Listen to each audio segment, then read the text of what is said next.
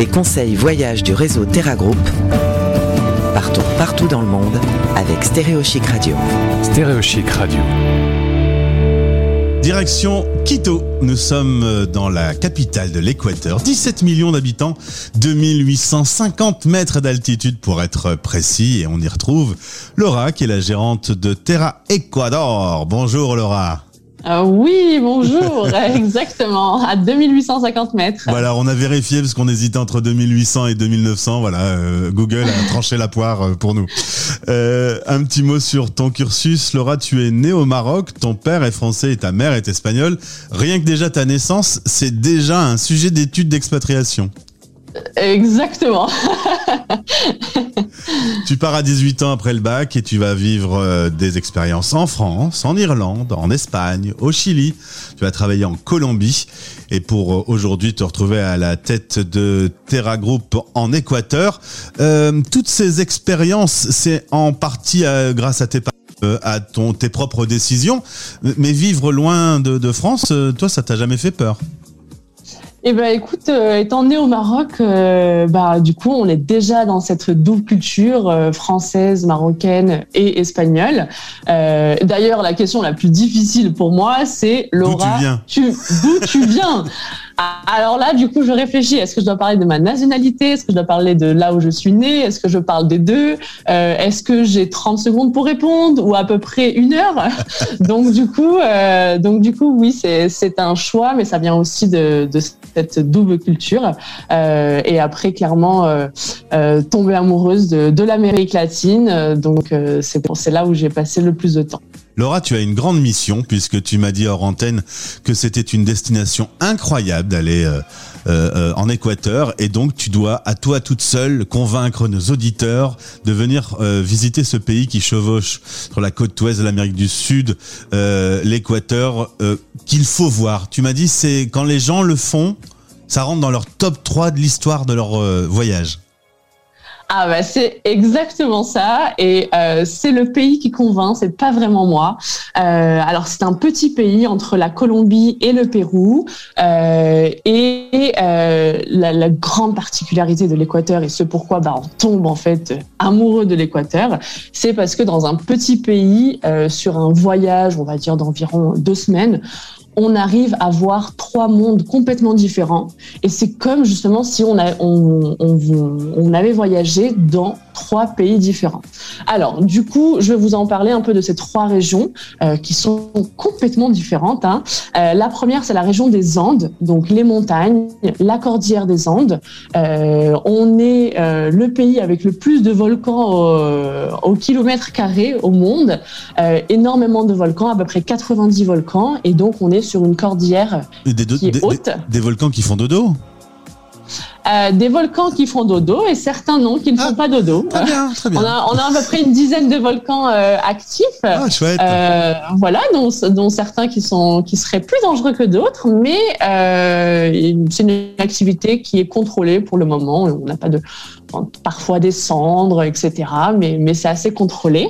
Donc on est sur une cordillère des Andes, donc la montagne, des grands paysages, des volcans, des volcans avec des glaciers.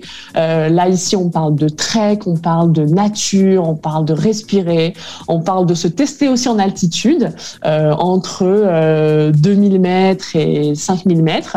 et on a en Équateur deux volcans assez assez euh, iconique. Euh, on en a un, le Cotopaxi, par sa forme qui est absolument parfaite, avec son sommet enneigé, qui, qui a un sommet à à peu près 5800 mètres. Et le deuxième, le Chimborazo, qui est le plus haut de l'Équateur, euh, à 6310 mètres. Et il est surtout très connu parce que c'est le point le plus proche du Soleil et le plus éloigné du centre de la Terre.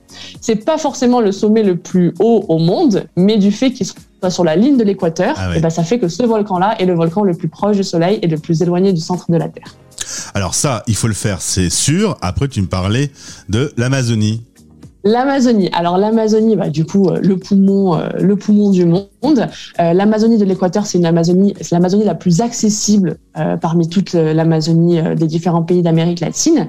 et clairement, on y voit des animaux, anacondas, des singes, des paresseux, des dauphins roses. Euh, il n'y a pas de connexion, il n'y a pas de réseau. Euh, à partir d'un certain point, il n'y a, même plus de route. Tout se fait en pirogue. Euh, et la particularité aussi de l'Amazonie en, en, Équateur, c'est qu'on a un des parcs qui représente 10% de la biodiversité mondiale. Donc dans ce parc-là est représenté euh, toutes ces espèces de faune et de flore, euh, ce qui en fait vraiment un, point assez particulier. Question débile peut-être, mais on y va en toute sécurité. S'il y a tous ces animaux là, ils te, ils te dévorent pas tous quand tu vas non, non, on, va en Équateur, mais on ne rentre jamais. voilà, on ne rentre jamais. Non, non, si, on y va bien sûr en toute sécurité. Euh, évidemment, il faut juste être bien protégé avec des habits longs. Euh, et on est avec un guide, parce qu'on est dans des parcs nationaux, donc on va être accompagné de guides.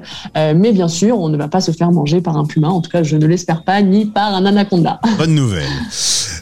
Troisième lieu à faire absolument quand on vient chez toi. Voilà, le, troisième lieu, c'est les Galapagos. Galapagos, c'est un archipel au milieu de la côte pacifique. C'est un archipel qui appartient à l'équateur, accessible uniquement depuis l'équateur. Euh, clairement, c'est un petit paradis sur Terre. Euh, c'est surtout le paradis des animaux. Euh, on y va pour l'observation d'animaux, les animaux endémiques des Galapagos. Euh, que ce soit des animaux terrestres ou marins, on en voit tout le temps, partout. C'est absolument magnifique. Euh, on nage avec les tortues, euh, on nage euh, avec des requins, avec des poissons, euh, avec des lions de mer, des iguanes marins. et sur Terre, on a différents types de tortues terrestres, des lions de mer. D'ailleurs, ces animaux-là n'ont pas du tout peur des humains, car l'humain n'a jamais été un prédateur pour eux. Donc clairement, en fait, au Galapagos, quand on est euh, au port, euh, dans les Galapagos, bah, les lions de mer sont, sont ceux qui sont allongés sur les bancs. Il faut faire attention, il faut leur laisser l'espace parce qu'ils ont des heures de sieste. Donc il faut bien faire attention. Voilà. Donc ça, c'est la vie au Galapagos. On est proche des animaux. Et en plus de ça, alors ça, c'est un plus, euh, on est sur des températures super agréables, hein, entre 25 et 30 degrés, et avec une eau transparente, chaude etc. Enfin bon, le paradis sur Terre, clairement. Bon, en tout cas, tu as été assez convaincante, il faut le dire. On, termine toujours ce rendez-vous avec euh, trois conseils très pratiques si on décide de, venir euh, en Équateur. Quels sont ces trois conseils? Alors, bah, le premier, pour revenir sur les Galapagos, ça serait de ne pas avoir peur euh, de, mettre un certain budget pour aller aux Galapagos. Ça en vaut complètement la peine. C'est vrai que c'est une destination assez exceptionnelle, mais c'est pas une destination que l'on voit euh, dans beaucoup de pays au monde, voire dans aucun pays. Donc ne pas avoir peur euh, à se lancer sur les Galapagos euh, et en faire un voyage exceptionnel. Euh, le deuxième conseil que je pourrais donner, c'est clairement avec ces trois régions que je vous ai citées, euh, prendre tout son dressing parce qu'on va vivre toutes les saisons, même enfin plus que, les quatre saisons. Hein. Donc prendre tout son dressing, du chaud, du froid, couvert, printemps, été, un peu de tout. Euh, voilà. Et le dernier conseil, euh, ça serait de euh, favoriser le tourisme communautaire, notamment dans les Andes. L'Équateur est très connu pour toutes ses communautés, toute sa population, et du coup de favoriser ce, ce tourisme communautaire, d'aller à la rencontre des gens, de comprendre la culture locale, et c'est ce qui en fera un voyage extrêmement riche. Ben écoute Laura, tu as été convaincante, je peux te le dire. Aujourd'hui, tu vis en Équateur et ça fait trois ans et demi que tu y es. Tu m'as dit euh, j'y vis, j'y travaille, j'y danse. Euh, il y a vraiment, il y, a de la flûte de pan comme ça quand tu travailles le matin. C'est, elle, elle, t'accompagne la flûte de pan. Alors écoute, moi je suis un peu plus salsa, tu ah. vois, donc euh, donc c'est plutôt ça qui m'accompagne au niveau de la danse. en tout cas, si vous voulez plus d'informations, on va mettre le lien de votre Instagram et on peut échanger directement avec toi. on est d'accord il y a du boulot en ce moment. On sort de deux années où personne n'a pu voyager.